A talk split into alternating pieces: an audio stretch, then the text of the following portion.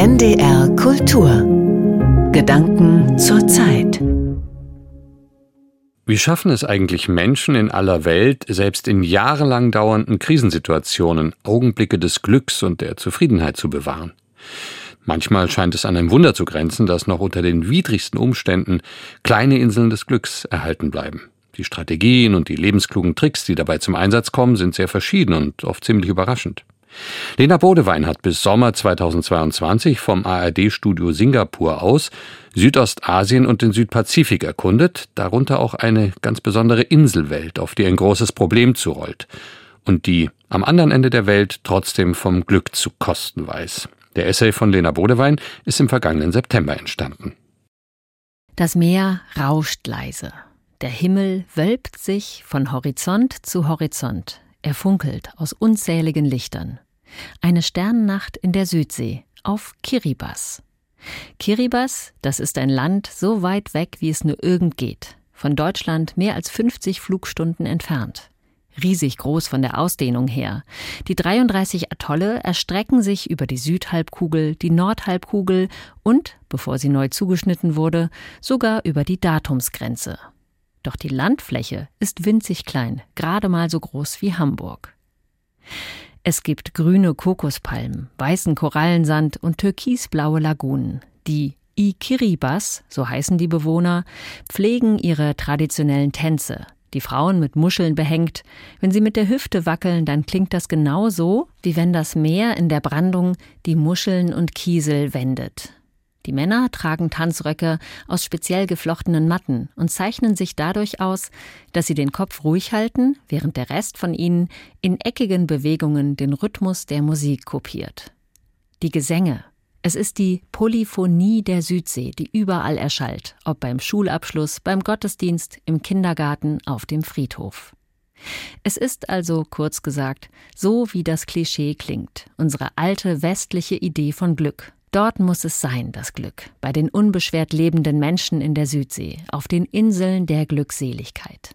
Deswegen kamen Maler und Schriftsteller hierher. Die Sonne, die Farben, die Leichtigkeit, all das wollten sie inhalieren, sich inspirieren lassen, Glück finden. Aber nichts ist, was es scheint. Die Ideen von Glück, sie ruhen auf dünnen, verschwitzten Schaumstoffstücken. Dort nämlich ist mein Lager in dieser Sternnacht. Die Hitze steht, die Luft klebt schweißig und salzig. Es gibt keinen Strom, darum keine Kühlung. Um es den Touristen etwas bequemer zu machen, dürfen sie auf einer Art Schaumstoffmatratze liegen, statt auf einer geflochtenen Palmmatte. Aber wenn alle Touristen sich jeweils auf diese Matratze betten dürfen, dann ist wenig Fantasie vonnöten, um sich den Geruch, der von ihr ausgeht, vorzustellen. Der scheinbare Luxus entpuppt sich als trügerisch. Doch durch diese Südseenacht ziehen Klänge von Gitarren und Gesang. Ich stehe also auf und gehe den Strand an der Lagune entlang zur Quelle der Musik, die Maniapa, die Gemeinschaftshütte, wo alles stattfindet. Gottesdienste, Dorffeste, Unterricht, man schläft hier tagsüber, hier bespricht sich der weise Rat, hier wird getanzt oder Theater gespielt. An diesem Abend schlägt jemand in die Saiten einer betagten Gitarre. Denn nur an diesem einzigen Ort im Dorf gibt es Licht. Denn hier rattert ein Generator. Hier haben sich ein paar Männer versammelt. Alle singen zur Gitarre, wieder mehrstimmig natürlich. Die Luft klebt nicht mehr, sie lebt Harmonie. Hier sollte echtes Glück sein. Und ein wenig ist es das auch.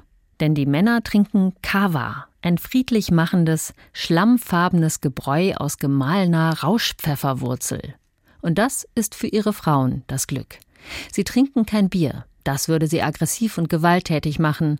Dass Männer ihre Frauen schlagen, ist hier auf den angeblich glückseligen Inseln leider ein großes Problem. Kava statt Bier. So klein und so groß kann Glück für manche sein.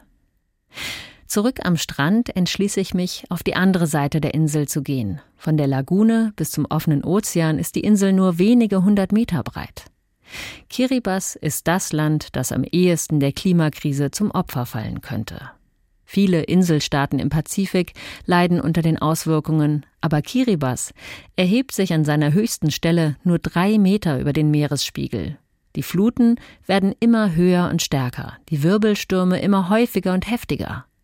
Darum sieht echtes Glück für die Ikiribas so aus, sich eine kleine Schutzmauer leisten zu können, damit das Meer nicht ihre Hütte wegspült. Aber das kann kaum jemand. Aus Korallenstücken, aus Sand, der sofort wieder weggeschwemmt wird, und vielleicht mal aus einem Sack Zement versuchen sie, sich eine Mauer zu bauen. Aber Zement kann hier kaum jemand bezahlen. Und so frisst das Meer Sturmflut um Sturmflut, Monat um Monat ihr Land weg. Ungeschützt donnern die Wellen dann auf ihre Hütten. Eine Frau hat mir erzählt, dass sie manchmal nachts vom heranjagenden Wasser geweckt werden in ihrer Hütte direkt am Ufer. Dann springen sie schnell auf, werfen ihre Habseligkeiten aufs Dach und schnappen ihre Kinder. Warum sie direkt am Wasser wohnen? Weil es keinen Platz gibt, weil die Inseln klein und schmal sind und ganz fragil. Und natürlich, damit zu einer ganz anderen Facette des Glücks, gibt es in der Hütte auch keine Toilette. Glück, das kann auch so etwas Basales wie eine gute sanitäre Versorgung sein. Dafür kämpft die beeindruckendste Frau, die ich auf Kiribati getroffen habe. Claire Anterea arbeitet für das Sanitärprogramm der Regierung. Ihr Traum ist es, dass jede und jeder I-Kiribas ein sauberes Klo hat. Bisher erleichtern sie sich oft in der Lagune, am Strand, hier im flachen türkisfarbenen Wasser des Spülsaums gibt es viele einladende Stellen. Aber wegen der mangelnden Hygiene sterben jedes Jahr hunderte Kinder an Durchfallerkrankungen. Darum möchte Claire für jeden Sauberkeit und ein schönes Örtchen. Claire war Diakonisse in Australien, hat danach für die Weltbank gearbeitet und ist im Klimaschutz engagiert und immer und überall hat sie dabei auf die sanitären Anlagen geachtet. Als sie einmal im mexikanischen Cancun arbeitete, da gab es eine so schöne Toilette mit Wänden aus Marmor, die Tür mit Gold verziert, und es gab riesige Spiegel und eine Couch.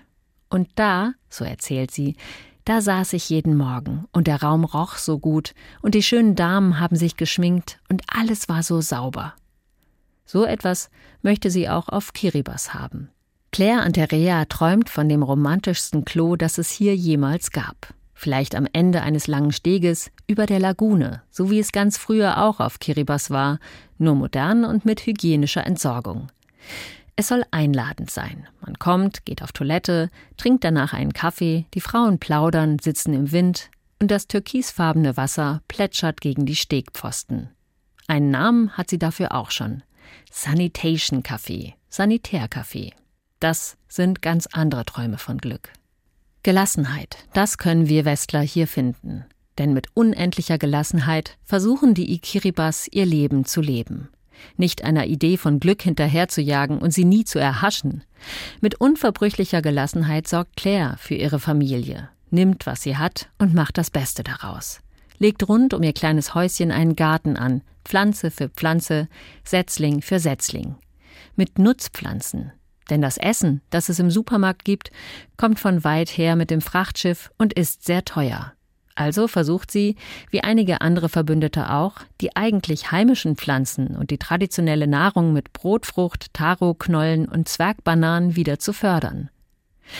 Denn unsere westlichen Träume von den glückseligen Inseln mit reichen Tropenfrüchten, auch sie sind verloren. Durch den Klimawandel ist das Süßwasser versalzen, weil das Meer einbricht. Die Kokosnüsse sind leer, die Bananen wachsen kaum, die Taroknollen verdorren. Und die Meere werden leer gefischt von schwimmenden Fischfabriken aus China, Japan und Korea, sodass für die Ikiribas kaum etwas bleibt. Also bereitet Claire Brotfruchtbrei und teilt die wenigen kleinen Fische, die die Dorfbewohner fangen, mit ihrer Familie. Macht ein Picknick an der Lagune, an einem sauberen Platz. Denn das ist das Glück, von dem die Bewohner der Südseeinseln nicht nur träumen, sondern das sie auch haben können. Familie und Zusammensein. Togetherness People, Zusammensei Menschen, so bezeichnet Claire sich selbst und ihre Landsleute. Die Idee, wie im Westen Alte und Kranke abzuschieben, erscheint ihr lebensfeindlich. Kinder und Alte, Säuglinge, Kranke, alle gehören zusammen bis zum Tod. Und der wird hier auch gefeiert. Allerheiligen, auf einem Friedhof in Kiribati. Die Gräber liegen unter Palmen, im sandigen Boden, nahe am heranbrechenden Ozean. Die Grabstellen sind geschmückt mit bunten Tüchern und Luftballons. Es soll einladend sein für die Lebenden und die Toten. Es gibt viele Tote hier. Die Lebenserwartung ist nicht hoch auf Kiribati. Das Sterben ist ein natürlicher und viel stärker akzeptierter Teil des Lebens. Hier wird nichts verdrängt und von Ideen des Westens überlagert. Wir träumen von einem großen, erfüllenden Lebensglück und das Ende, ja das unschöne Ende, blenden wir lieber aus. Das scheint hier eine absurde Idee. Hier ist das Glück eben Gemeinschaft. Nicht geschlagen zu werden. Eine Mauer gegen Sturmfluten. Eine Toilette. Bei seiner Familie zu leben und zu sterben. Zurück auf dem Friedhof. Die Lebenden singen, gemeinsam. Die Luft ist gefüllt mit Klängen, Harmonien, Wellenrauschen. Es fühlt sich nach einer Verbundenheit in Leid und Glück an. Glücklich trotz alledem. Lena Bodewein, bis Juli letzten Jahres Korrespondentin im ARD-Studio Singapur, über die ganz erstaunlichen Glücksstrategien auf Kiribati im Südpazifik. Ihr Essay ist im vergangenen September entstanden. Kommende Woche ziehen wir in den Gedanken zur Zeit Bilanz der Kultursaison und schauen uns den aktuellen Festspielsommer genauer an. Morgen Abend ab 19 Uhr können Sie hier auf NDR Kultur ja schon einen Höhepunkt miterleben.